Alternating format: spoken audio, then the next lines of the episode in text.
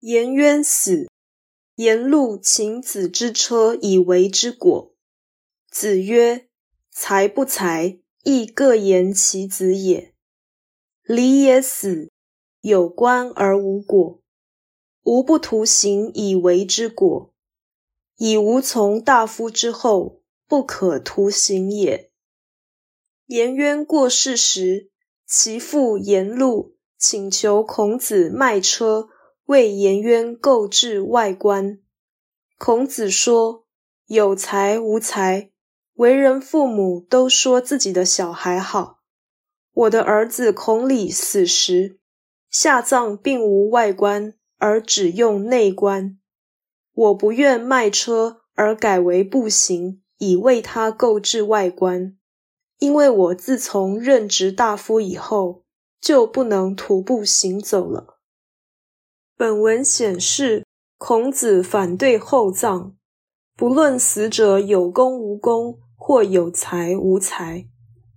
另外，本文又暗示，孔子自身对于家庭的重视其实不多。虽然他以促进礼教传统的立场，确实提倡亲子之情。孔子对于颜渊的父亲请求棺木的行为，其实颇为不高兴。这不是因为颜路想来借钱，而是因为厚葬的想法已经不正确，更别说是向人筹款以便厚葬他的儿子。孔子埋葬儿子也是简单处理，哪里有卖车帮助人厚葬的道理？这就是爱有等差。所谓才不才，亦各言其子也。其实未必表示孔鲤不如颜渊，却极可能暗示颜渊的才能虽然比孔鲤优秀，但也绝不是天才。他的父亲不应该以为有才能就应该厚葬。虽然为了避免颜路因为不晓得道理而有受到拒绝的痛苦。孔子又加上形式性或现实性的理由，以婉拒他的请求，所以才说以无从大夫之后，不可图行也。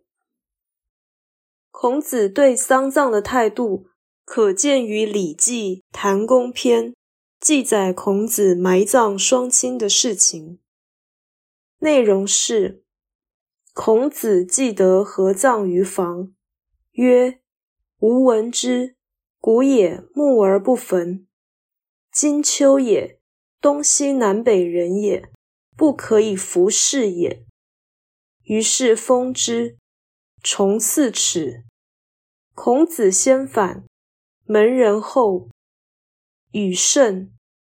至，孔子问焉曰：“尔来何迟也？”曰：“防木崩。”孔子不应。三，孔子泫然流涕曰：“吾闻之，古不修墓。”孔子将父母合葬于房山，说：“我听说古人造墓而不堆坟，但我现在呢，是个四处奔波的人，不起坟，恐怕认不得墓地。”于是将木封土，高四尺。事后孔子先返回，门人在后。此时大雨来到，门人返回时，孔子问说：“你们怎么这么晚才回来呢？”门人说：“留在坟边，防止木崩。”孔子没回应，门人说了三遍。孔子感伤流涕说：“我听说古人是不修墓的，尘归尘，土归土，是合理的丧葬精神。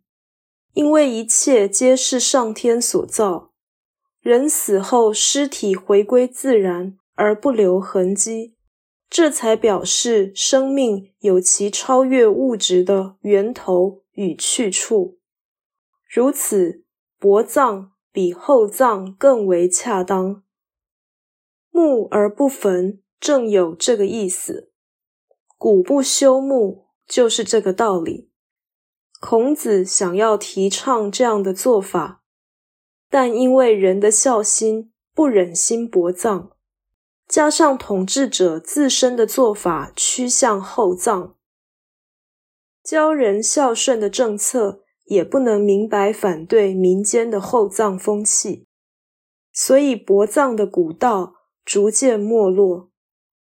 上文显示，基于现实的需求。墓葬难以简化，反而由俭入奢。圣人深感这样的趋势不可阻挡，而且自己有思念亲人的痛苦，所以门人冒雨为老师防木崩的举动，令孔子悲伤不已。